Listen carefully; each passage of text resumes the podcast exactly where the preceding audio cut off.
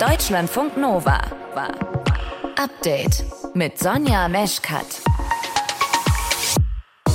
Heute am 24. Februar haben wir einen Schwerpunkt für euch zum Jahrestag des Kriegs von Russland gegen die Ukraine. Wir wollen zuhören, unter anderem Dmitro. Der versucht nämlich mit Aufräumen und Raves den Krieg zu kompensieren. Wir haben uns überlegt, dass wir nützliche Tätigkeit sowie Aufräumung und auch Bau auch mit Partys und mit irgendwelchen Konzerten mischen können. Dmitro wird euch erklären, wie er das genau macht in der Ukraine. Außerdem wollen wir wissen, wie groß die Solidarität denn eigentlich noch ist, ein Jahr nach dem Krieg. Wie ist es bei euch? Man sieht das ja auch alleine so darüber, dass am Anfang zum Beispiel auch auf Social Media und so alle darüber gepostet haben und jetzt ähm, eigentlich ja so von den normalen Leuten sozusagen da nichts mehr drüber hört und halt eben nur noch in den Nachrichten. Verändert hat sich also etwas und das ist auch normal, dass wir da emotional unterschiedlich mit umgehen. Details dazu bekommt ihr gleich. Außerdem sprechen wir noch über ein Tier, das den Wald in Australien dafür schützen kann, dass er brennt. Das Langschnauzen-Kaninchenkänguru, das kann dabei helfen. Die sind recht klein, so 30 bis 40 Zentimeter lang, haben so eine lange, spitze, fast mausartige Nase, super kleine Knopfaugen, sehr, sehr niedlich und so ein braunes Fell, das echt so ein bisschen, ich finde, sie sehen sogar so ein bisschen aus wie eine Mischung aus Ratte, Igel und Känguru. Also, kleines Tier, große Wirkung. Jasmin Schreiber, die habt ihr da gerade gehört, die ist Biologin und die erklärt euch heute, warum dieses kleine Tier so wichtig ist fürs Ökosystem in Australien. Ihr hört zu? Das ist schön. Deutschlandfunk Nova. Ein Jahr Krieg von Russland gegen die Ukraine, das ist unser Thema heute Abend und wir wollen jetzt noch mal kurz gucken, wie dieser Krieg das Leben der Menschen in der Ukraine verändert hat. Man kann schon sagen, vollkommen. Der 24. Februar hat das Leben in ein davor und ein danach geteilt. Wir sind heute hier, weil es nun ein Jahr her ist, dass der Krieg begonnen hat. Ich hoffe, es wird keinen weiteren Jahrestag geben. In Kiew hat heute der ukrainische Präsident Volodymyr Zelensky eine Rede gehalten und in der ist er nochmal auf die Soldatinnen und Soldaten eingegangen. Unsere ukrainischen Kämpfer sind unser Rückgrat. Dank ihnen stehen Millionen von Ukrainern fest im Widerstand. Dank ihnen wird die Ukraine fortbestehen. Dank ihnen wird der Ruhm der Ukraine weitergetragen. Ukraine. Und wie dieser Tag heute in Kiew verlaufen ist, darüber können wir jetzt sprechen mit unserem Korrespondenten Marc Dugge. Der ist in Kiew. Marc, was war das heute für ein Tag? Also auf den ersten Blick war es ein relativ normaler Tag für viele Menschen. Sie sind arbeiten gegangen und ähm, man sah also erstmal auf den ersten Blick nichts Besonderes, aber dann auf den zweiten Blick natürlich schon, ähm, denn jeder beschäftigt sich heute damit mit der Frage, was war damals nochmal los am 24. Was hat dieses Jahr mit uns als Land, mit mir als Person gemacht? Wo stehen wir heute? Insofern ist es ein Tag der Trauer einerseits, ein Tag der Zuversicht teilweise auch und ein Tag der Reflexion. Und das hat sich heute eben auch in verschiedenen Veranstaltungen dann ähm, gezeigt. Mhm. Es gab ja zwei Reden auch heute von, vom Präsidenten von Zelensky. Einmal seine, man muss fast sagen, übliche Videoansprache und dann mhm. hat er eben noch gesprochen in der Altstadt von Kiew. Was war denn da seine Hauptbotschaft? Da war seine Hauptbotschaft dass er stolz ist auf die Ukrainer, auf das, was sie geschafft haben. Er hat gesagt, ich bin stolz auf euch, wir sind stolz auf euch. Und er meinte damit eben nicht nur die vielen Soldaten, die vor ihm standen. Äh, er hat ja dort Verdienstorden verteilt an lebende Soldaten, teilweise auch posthum an deren Familien von Menschen und Soldaten, die eben an der Front gestorben sind. Und ähm, er hat aber eben auch nochmal betont, es geht nicht nur um die Soldaten, es geht um alle Bürgerinnen und Bürger dieses Landes, die dazu beigetragen haben, dass es die Ukraine noch gibt, dass wir dieses Jahr so überstehen konnten und dass es heute noch keinen Sieger Russland auf dem Schlachtfeld gibt. Seit heute wissen wir ja auch, was der Friedensplan, der angekündigte von China vorsieht. Unter anderem, dass es einen Waffenstillstand geben soll und eben auch Friedensgespräche. Wie sind denn eigentlich die Reaktionen darauf in der Ukraine? Also macht das Hoffnung oder wird das Ganze gar nicht ernst genommen? Also äh, Präsident Zelensky war da sehr diplomatisch. Er hat gesagt, er findet das gut, dass es äh, solche Vorstöße gibt, dass man über die Ukraine redet von chinesischer Seite aus. Er hat auch gelobt, dass äh, die territoriale Integrität da hervorgehoben wird ähm, eines Landes. Und ähm, es wurde hier auch sehr positiv vermerkt, dass in diesem ähm, Schreiben, in diesen zwölf Punkten eben auch eine ganz klare Absage ist an jeglichen Gebrauch von Nuklearwaffen. Aber wenn man dann ein bisschen weiter fragt, dann merkt man schon, dass da auch sehr viel Realismus und sehr viel Zurückhaltung Zurückhaltung ist. Äh, es ist eben kein, an keiner Stelle von einem Rückzug äh, die Rede von den russischen Truppen aus der Ukraine. Diese Forderung wird nicht erhoben. Man weiß, dass die Chinesen auch eng in, an der Seite der Russen sind, äh, ideologisch zumindest. Und es machen natürlich hier auch Berichte die Runde, dass angeblich Chinesisch China in Verhandlungen mit Russland ist, um Kampfdrohnen zu produzieren, was dann schon auch die lauteren Absichten der Chinesen mal hinterfragt. Die Chinesen haben das dementiert akzeptiert, dass dem so sei. Aber mein Gefühl ist, man traut den Chinesen hier nicht so ganz über den Weg und möchte sie lieber einbinden in eine größere Friedensinitiative, in einen Friedensgipfel. Das hat Zelensky heute vorgeschlagen, unter Beteiligung von Ländern Afrikas und Lateinamerikas. Einen Termin dafür hat er aber noch nicht genannt. Putin hatte ja zu diesem Jahrestag angekündigt, dass es eine große russische Offensive geben könnte in den vergangenen Tagen, das haben wir ja auch schon mitbekommen, hat es ja wieder vermehrt und sehr viele massive Angriffe gegeben auf die Ukraine, mhm. auf viele ukrainische Städte. Aber ist das jetzt die große russische Offensive oder ist die dann doch ausgeblieben? Also es kommt ganz darauf an, wo man hinschaut. Im Osten des Landes, gerade im Donbass, wird heute erbittert gekämpft. Äh, dort lese ich von sehr, sehr heftigen Gefechten. Dort sollen noch Helikopter und Kampfjets im Einsatz sein äh, von den Russen, was bisher in letzter Zeit nicht so passiert ist. Es werden starke Explosionen vermeldet. Tatsächlich ist hier der Tag in Kiew weitgehend ruhig geblieben. Es gab hier keinen Luftalarm äh, bisher, aber es ist eine allgemeine Anspannung zu spüren, denn viele Militärs haben davor gewarnt, dass, äh, dass Russland möglicherweise eine neue Angriffswelle starten könnte jetzt dieser Tage. Marc Dugge mit aktuellen Infos, wie dieser Jahrestag heute in Kiew in der Ukraine begangen worden ist. Und dann gibt es ja immer noch sowas wie einen Alltag. Ne? Dmitro Kirpa, der hat sich am Anfang des Krieges sehr hilflos gefühlt und auch ohnmächtig. Und dann, nach ein paar Monaten, hat er angefangen, aktiv zu werden. Und zwar mit seiner Organisation Repair Together.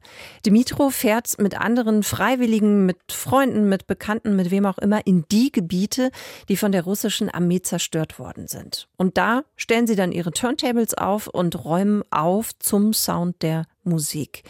Dimitro hat uns ein bisschen mehr darüber erzählt. Wo bist denn du gerade, Dimitro, und wie geht's dir? Ich bin momentan im Zentrum von Kiew äh, mit anderen Mitgründern von Repair Together und jetzt planen wir die nächste Saison des Wiederaufbaus und der Aufräumungsevents, die wir vorhaben. Du hast ja, das haben wir eben schon mal gehört, äh, kurz nach Kriegsbeginn deine Gefühle geschildert. Ne? Die waren so geprägt von Verlust, von Angst und eben auch davon, dass du nichts ändern kannst. Hat sich oder haben sich diese Gefühle jetzt eigentlich in den letzten Monaten geändert? Obwohl wir fast täglich die äh, Air-Alarms haben, haben wir schon viel, viel weniger Angst wenn wir zum Beispiel am Morgen äh, irgendwohin gehen und dann wir hören, dass irgendwo der Raketenangriff passieren soll, wir irritieren uns nicht wegen der äh, Raketenangriffen mehr, sondern darüber, dass wir unseren Morgenkaffee nicht haben können. Du hast dich vielleicht auch ein bisschen einfach schon daran gewöhnt oder deine Psyche? Ja, auf jeden Fall. Man gewöhnt äh, sich an sehr viele Sachen. Wer weiß aber, wozu das von der psychologischen Zustand äh, in der Zukunft führen wird. Was hat dich denn dann eigentlich dazu gebracht, dieses Gefühl, dass du nichts ändern kannst, dem würdest du gerne was entgegensetzen? Also wann hast du für dich gemerkt, ich würde eigentlich jetzt selbst gerne mal aktiv werden? Ich meine, dass es ein konstanter Wunsch der Leute war die ganze Zeit. Und wenn du das hast, dann suchst du nach irgendetwas, irgendwie hilfsreich zu sein. Und bei mir ist es nach zwei Monaten, nachdem der Krieg angefangen hat, zugekommen, was ich machen könnte. Und jetzt schon innerhalb von zehn Monaten beschäftige ich mich damit.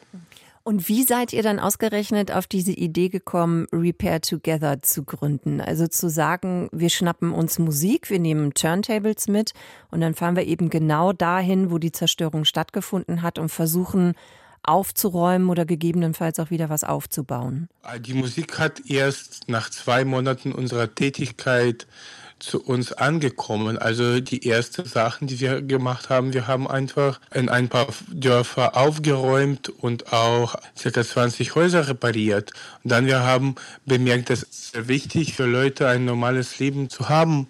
Und wir haben uns überlegt, dass wir äh, nützliche Tätigkeit sowie Aufräumung und auch Bau auch mit Partys und mit irgendwelchen Konzerten mischen können. Und auf diese Weise äh, geben wir ein bisschen mehr Lebensfreudigkeit in diese Tätigkeit. Wenn ich dich richtig verstehe, ist das doch dann beides. Also ihr helft auf der einen Seite, aber für euch ist es eben auf der anderen Seite auch so eine Bewältigungsstrategie oder eine Art und Weise, das, was um euch herum passiert, also der Krieg, den Krieg irgendwie zu kompensieren.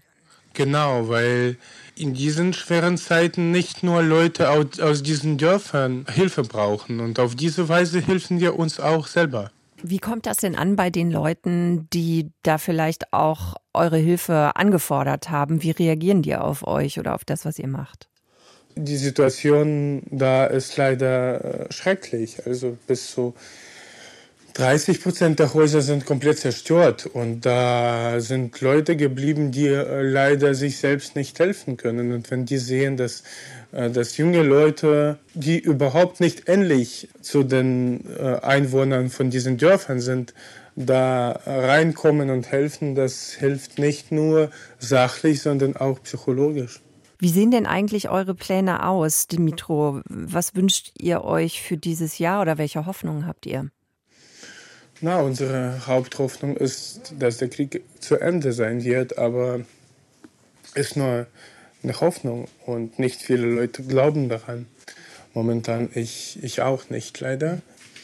Deswegen unsere Pläne sind fortzusetzen, Volontiering zu machen und vielleicht mehr Leute zu helfen. Dimitro, dann danke ich dir sehr, dass du uns einen kleinen Einblick gegeben hast in dein Leben und deinen Alltag und wie sich der gestaltet und äh, wie du dich engagierst. Herzlichen Dank fürs Gespräch und wir drücken die Daumen für alles, was noch kommt. Danke dir auch und wünsche euch einen schönen Tag heute. Auch das gehört zum Krieg. Dinge tun, Dinge anpacken, um das Gefühl zu haben, dass das Leben dann doch auch irgendwie weitergeht. Als vor einem Jahr klar war, dass die russische Armee die Ukraine angegriffen und überfallen hat, war das für viele ein Schock, auch hier bei uns in Deutschland, verbunden mit vielen Emotionen, mit Sorge, mit Angst, aber eben auch mit viel Hilfsbereitschaft und mit viel Solidarität. Auch die ist ja dabei gewesen. Und jetzt, nach einem Jahr, sind wir da emotional immer noch genauso involviert in diesen Krieg? Wahrscheinlich nicht. Und das kann man auch erklären. Das hat unser Reporter Christian Schmidt rausgefunden. Denn wie wir mit diesem Konflikt umgehen emotional, dafür gibt es gute Gründe. In meinem weiteren Freundeskreis gab es natürlich Menschen, die auch wirklich dann Leute verloren haben. Und ja, also es verändert einen schon, ja. Der Krieg in der Ukraine ist weit weg und doch so nah. Und das seit einem Jahr. Das nimmt uns immer noch mit, ja, aber, das zeigen die Gespräche heute mit Menschen in Köln, nach einem Jahr Krieg hat sich unser Umgang damit verändert, sagen auch Franziska und Steff. Man sieht das ja auch alleine so darüber, dass am Anfang zum Beispiel auch auf Social Media und so alle darüber gepostet haben und jetzt ähm, eigentlich ja so von den normalen Leuten sozusagen da nichts mehr drüber hört und halt eben nur noch in den Nachrichten, aber dann rutscht das ja auch teilweise dann weiter in den Hintergrund. Also ich finde schon, wenn man immer diese Bilder sieht, dann ähm, wird man schon so ein bisschen abgestumpfter, ja, habe ich schon das Gefühl. Warum ist das so? So wollen wir eigentlich gar nicht sein. Ne? Wir finden den Krieg in der Ukraine scheiße und unfair, das aber eben seit einem Jahr. Und da setzt ein Gewöhnungseffekt ein, sagt der Schweizer Kommunikationswissenschaftler Marko Kovic, obwohl wir die Situation eigentlich schrecklich finden. Menschen wollen nicht, dass andere Menschen leiden. Es gibt aber psychologische Mechanismen, die uns auf eine gewisse Art und Weise davor schützen, uns zu sehr emotional zu verausgaben. Wenn wir beispielsweise schlimme Dinge immer gleich intensiv leben würden, dann wäre das sehr, sehr belastend. Und darum stumpfen wir mit der Zeit ab und empfinden schlimme Dinge aus mit der Zeit nicht mehr so schlimm.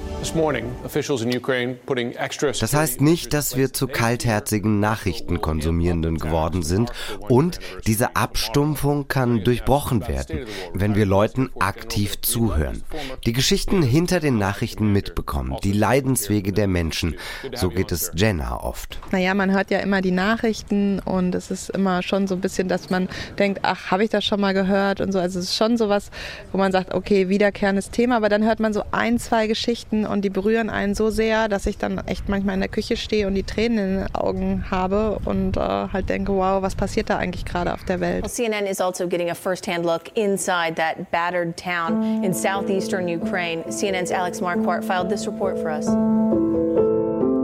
Warum uns diese persönlichen Geschichten so berühren, ist klar. Wenn wir Mütter sehen, die um ihre Söhne weinen, wenn wir Menschen sehen, die vor den Trümmern ihrer Existenz stehen, weil es diesen komplexen Konflikt runterbricht und uns zeigt, was er wirklich mit den Menschen macht. Wenn die Zusammenhänge zu kompliziert werden, steigen wir aus, sagt Kommunikationswissenschaftler Kovic. Das Leid, das so groß ist wie jetzt in der Ukraine, auch nicht immer so leicht ja, greifbar ist, fassbar ist. Es ist irgendwo ein Stück weit auch abstrakt. Wir leben es nicht an der eigenen, am eigenen Leib mit und müssen das irgendwie über zum Beispiel öffentliche Kommunikation in den Medien nachvollziehen. Das ist auch nicht immer ganz einfach. Alle, mit denen ich heute drüber gesprochen habe, möchten aktiv daran arbeiten, nicht abzustumpfen. Franziska sieht zum Beispiel ganz klar die Aufgabe bei sich selbst. Man muss sich von, finde ich, sich selbst einfach auch immer damit befassen und ähm, ja, sich selber so ein bisschen dazu aufraffen, ja, schauen, dass man es eben nicht vergisst und auch irgendwie dann Respekt zeigt, finde ich, damit, dass man sich eben weiter damit beschäftigt. Und wenn man kann, natürlich auch helfen, auch jetzt immer noch äh, irgendwie ja schauen, ob man spenden kann oder ja anderweitig irgendwie anpacken kann. Das ist dann die Gratwanderung. Solidarität mit den Menschen in einer nahezu unfassbar schlimmen Situation, aber gleichzeitig weder in ständigen Alarmismus zu verfallen, noch abzustumpfen. Marko Kovic rät dazu, immer wieder die eigene Perspektive zu überprüfen. Sehr wichtig wäre, dass wir weg von diesem emotionalen Empathiegefühl hin zu einem stärker verkopften intellektuellen Empathiegefühl kommen. Dass wir nicht nur uns emotional verausgaben, sondern auch mit Daten, mit Fakten uns bewusst machen, warum die Krise so eine große humanitäre Krise ist und dass es darum nicht akzeptabel ist. So viel hier bei uns im Update-Podcast heute am 24. Februar zum Jahrestag des Kriegs gegen die Ukraine. Noch mehr zum Thema Interviews, Gespräche, Analysen und Einordnungen findet ihr auch bei uns deutschlandfunknova.de. Wir haben aber heute natürlich auch noch andere Themen für euch. Remakes von Filmen zum Beispiel. Deutschlandfunk Nova. Update. Für Mittelerde-Fans waren das heute sehr aufregende Nachrichten, denn Warner Bros. hat mitgeteilt, dass weitere Filme aus dem Herr der Ringe-Universum in Planung sind. Ob es jetzt im Film dann um eine Vorgeschichte, eine Fortsetzung oder einfach noch unerzählten Stoff aus den Herr der Ringe-Büchern ob es darum geben wird, das ist noch vollkommen unklar. Aber Fans auf Twitter und Reddit, die sind schon genervt. Das kann man jetzt schon festhalten.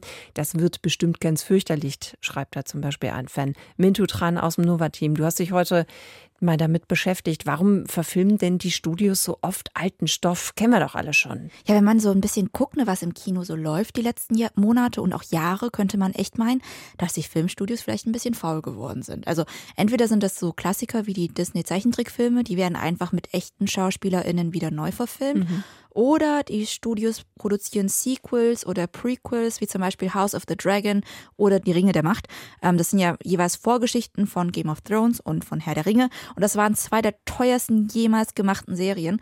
Und die Gründe der Studios sind ganz klar wirtschaftliche. Das hat mir Medienwissenschaftler Malte Hagner erklärt moderner Blockbuster kostet inzwischen 200 bis 300 Millionen Dollar. Und da geht es um Risikominimierung. Und in dem Moment, in dem man auf bewährte Stoffe setzt, geht man davon aus, dass man nicht mehr dem Publikum zumindest erklären muss, worum es in dem Stoff geht und geht auch davon aus, dass es irgendwie eine etablierte Fanbase gibt. Ja, und diese etablierte Fanbase, die geht dann auch wirklich ins Kino. Also die Zahlen geben den Studios recht. Wenn man sich die Top 10 der erfolgreichsten Kinofilme 2022 anschaut, dann sind dabei die Fortsetzung von Avatar, die Minions, Top Gun mit Tom Cruise, und Fantastische Tierwesen. Also alles Filme mit Stoff, den es schon mal gab. Mhm. Aber gibt es für so einen Neuaufguss denn eigentlich äh, Erfolgsrezepte oder floppen die auch mal? Ja, also ganz in die Zukunft gucken kann man ja nicht. Also es gab schon Beispiele auch von Remakes von Klassikern in den letzten Jahren. Zum Beispiel, äh, es gab so diesen Agatha Christie-Film ähm, Tod auf dem Nil und der wurde auch neu gemacht und das hat im Kino nicht so gut performt. Also es gibt schon einige Remakes, die nicht so gut sind. Trotzdem, die meisten Remakes sind für die Studios super dankbar. Disney zum Beispiel hat schon alle Rechte an seinen eigenen Stoffen und muss keine Lizenzgebühren an irgendwelche AutorInnen zahlen für neue Geschichten. Die modernisieren einfach den Plot von ihren alten Geschichten für ihre Realverfilmungen ein bisschen, setzen eine Starbesetzung rein, machen irgendwie noch einen coolen Soundtrack und dann ist es eigentlich fast immer eine ziemlich solide Cash-Cow, auch weil dann eine vollkommen neue Generation sozusagen diese Filme wieder sehen kann da denke ich, war das Kalkül, dass man da eine Generation, die das noch so als Jugendliche oder Teenager gesehen haben, die jetzt vielleicht auch wieder schon wieder Kinder haben, dass man die abholt, dass die wiederum mit ihren Kindern reingehen. Also dass man da sagt, man wartet sozusagen so einen generationellen Zyklus ab, um dann jeweils die Eltern wieder mit ihren Kindern reinzuholen. Ja, das betrifft die klassischen Disney-Filme, ne, Dornröschen, Die Schöne und das Biest, Mulan, aber auch so Superheldenfilme wie das Marvel-Universum, weil viele sind ja vielleicht mit den Comics damals aufgewachsen oder haben zum Beispiel wie ich die Spider-Man-Filme in den frühen 2000er gesehen mit Tobey Maguire und jetzt wird der Stoff eben nochmal moderner aufgelegt für Gen Z mit Tom Holland. Klar, das Film Business ist ja trotzdem eben ein Business, ne? Da muss Geld verdient werden. Trotzdem sind Filme ja auch auf eine Art Kunst. Gibt es durch diese ganzen Requels, Sequels, Remakes eben vielleicht auch immer weniger Platz für Kreativität dann? Also, wenn du gutes Remake machen willst, ne, dann musst du ja schon auch kreativ sein. Weil du kannst ja nicht eins zu eins Handlungen oder Szenen einfach übernehmen. Das Publikum will sich ja trotzdem so ein bisschen überraschen lassen. Und das ist gar nicht so einfach. Der Filmkritiker Wolfgang M. Schmidt, der findet die meisten Remakes auch deswegen doof. Zunächst einmal liegt das daran, dass das Neue fehlt. Also es gibt nicht mehr diesen Aha-Moment. Wenn man die Duschszene aus Psycho nun mal kennt und weiß, was geschieht, dann muss sich ein Regisseur, der das, der diesen Film wiederholen will, sich schon etwas einfallen lassen, das also über den Plot hinausgeht. Im Prinzip muss dieses äh, Remake dann anders funktionieren, besser funktionieren in irgendeiner anderen Hinsicht, sonst lohnt sich das überhaupt nicht. Also so ein Remake zu machen, das auch dem kritischen Filmpublikum gefällt, ist gar nicht so leicht. Außerdem ist es jetzt nicht so, dass Indie-Filme und Serien gar keinen Platz mehr haben. Ne? Dadurch, dass sich eben diese großen Filmstudios so auf ihre Remakes und Reboots und was weiß ich konzentrieren, füllen halt vor allem die großen Streaming-Anbieter diese Lücke und produzieren, finde ich, recht viel originären Content. Das sieht man zum Beispiel an der Serie Squid Games aus Korea. Mhm. Erinnerst du dich ja auch noch dran? Ja. Es war eine eigene Geschichte, MacherInnen aus Südkorea. Da ist Netflix ja schon auch ein großes Risiko eingegangen und zwar mit Erfolg. Remakes, Prequels, Sequels nicht durcheinander kommen. Die großen Filmstudios setzen vor allem auf altbewährten Stoff, wenn es um die Produktion von Blockbustern geht. Warum das so ist und ob das der Tod der Kreativität in der Filmbranche sein könnte, darüber habt ihr mehr erfahren von unserer Nova-Reporterin Mintu Tran. Deutschlandfunk Nova. Update. Wie kann ein Tier bitteschön so niedlich aussehen und dann auch noch so nützlich sein? Tja, fragt mal das Langschnauzen Kaninchenkänguru. Das kann nämlich beides super sweet sein und den Wald auch noch vor Feuer schützen. Das ist natürlich sehr gut und wichtig fürs Ökosystem, ne? genauer für das Ökosystem in Australien. Da sind jetzt 20 Langschnauzen-Kaninchen-Kängurus ausgewildert worden. Und hm, jetzt wissen wir ja, in Australien, da brennt es eben auch mal häufiger. Ne? Wie dieses Tier also dabei helfen kann, Brände zu verhindern, darüber habe ich mit Jasmin Schreiber gesprochen. Die ist Biologin und hat das Langschnauzen-Kaninchen-Känguru für euch ausgecheckt. Hallo Jasmin. Hallo. Jasmin, erstmal für alle, die heute zufälligerweise noch gar kein Foto von diesem Langschnauzen-Kaninchen-Känguru geschickt bekommen oder es überhaupt gesehen haben. Wie sehen die aus? Was sind das für Tiere? Die sind recht klein, so 30 bis 40 Zentimeter lang, haben so eine lange, spitze, fast mausartige Nase, super kleine Knopfaugen, sehr, sehr niedlich und so ein braunes Fell, das echt so ein bisschen, ich finde, sie sehen sogar so ein bisschen aus wie eine Mischung aus Ratte, Igel und Känguru. Also eine wilde Mischung. ja, das stimmt. Und trotzdem kann man sagen, trotz dieser wilden Kombination oder Assoziation, es ist wirklich ganz niedlich. Ich habe vorhin ist auch wirklich noch mal sehr geguckt niedlich. und habe gedacht, Ja. würde ich gerne mal so in der Hand halten. Und ich glaube, also stimmt das? Ist das ein lebendes Fossil, dieses Tier? Ja, genau, weil es einfach schon seit ungefähr 10 Millionen Jahren so existiert, wie wir es heute kenne, kennen und sich kaum verändert hat in der Zeit. Also das, man bezeichnet Lebewesen als lebende Fossilien, wenn die wirklich schon richtig seit Millionen von Jahren genau so vorkommen. Hm, Weil, also hat sich dann offenbar ganz gut durchgesetzt oder ist die Ja. beste Art für dieses Tier so zu leben. Ne? Genau. Weißt du eigentlich, wo genau die angesiedelt sind in Australien? Ja, die wohnen besonders gern in Wäldern, zum Beispiel dort in den Regenwäldern, aber auch so im offenen Waldland, also wo dann immer so eine Mischung ist aus Buschland und dann mal wieder eine offene Fläche. Und sie sind Einzelgänger und wuseln da so rum. Genau, und das ist, glaube ich, schon genau äh, das gute Stichwort. Also ich habe ja eben schon mal gesagt, also die können irgendwie helfen, den Wald vor Feuer zu schützen. Aber wie genau machen die das? Beziehungsweise was hat das Rumwuseln damit zu tun?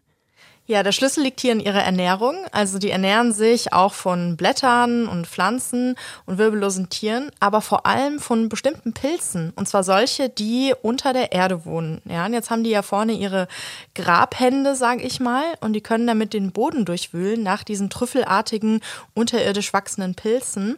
Und das Besondere dabei ist, dass diese Pilze eine Symbiose eingehen mit Pflanzen, zum Beispiel mit Bäumen oder sowas, und denen helfen zu wachsen, indem sie ihnen Feuchtigkeit geben und Nährstoffe für sie aufspalten. Und als Belohnung bekommen diese Pilze dann Zucker von den Pflanzen. Soweit, so gut. Jetzt kommen diese kleinen Tiere ins Spiel, weil die fressen die Pilze und verteilen die Sporen dieser Pilze überall in der Gegend, sodass viele andere Pflanzen ebenfalls Symbiosen mit diesen Pilzen eingehen können und davon profitieren und viel besser wachsen. So, das ist das, diese Ökosystemdienstleistung, die sie erbringen. Ah, okay, verstehe. Das ist das Praktische und das Tier hilft dabei, dass sich der Pilz weiter ausbreiten kann und der Pilz hilft wiederum dabei, dass andere Pflanzen besser wachsen können und das schützt den Wald im besten Fall besser vor Waldbränden, richtig? Genau, also einerseits wird dadurch natürlich der Boden schön durchmischt und bleibt auch immer feucht.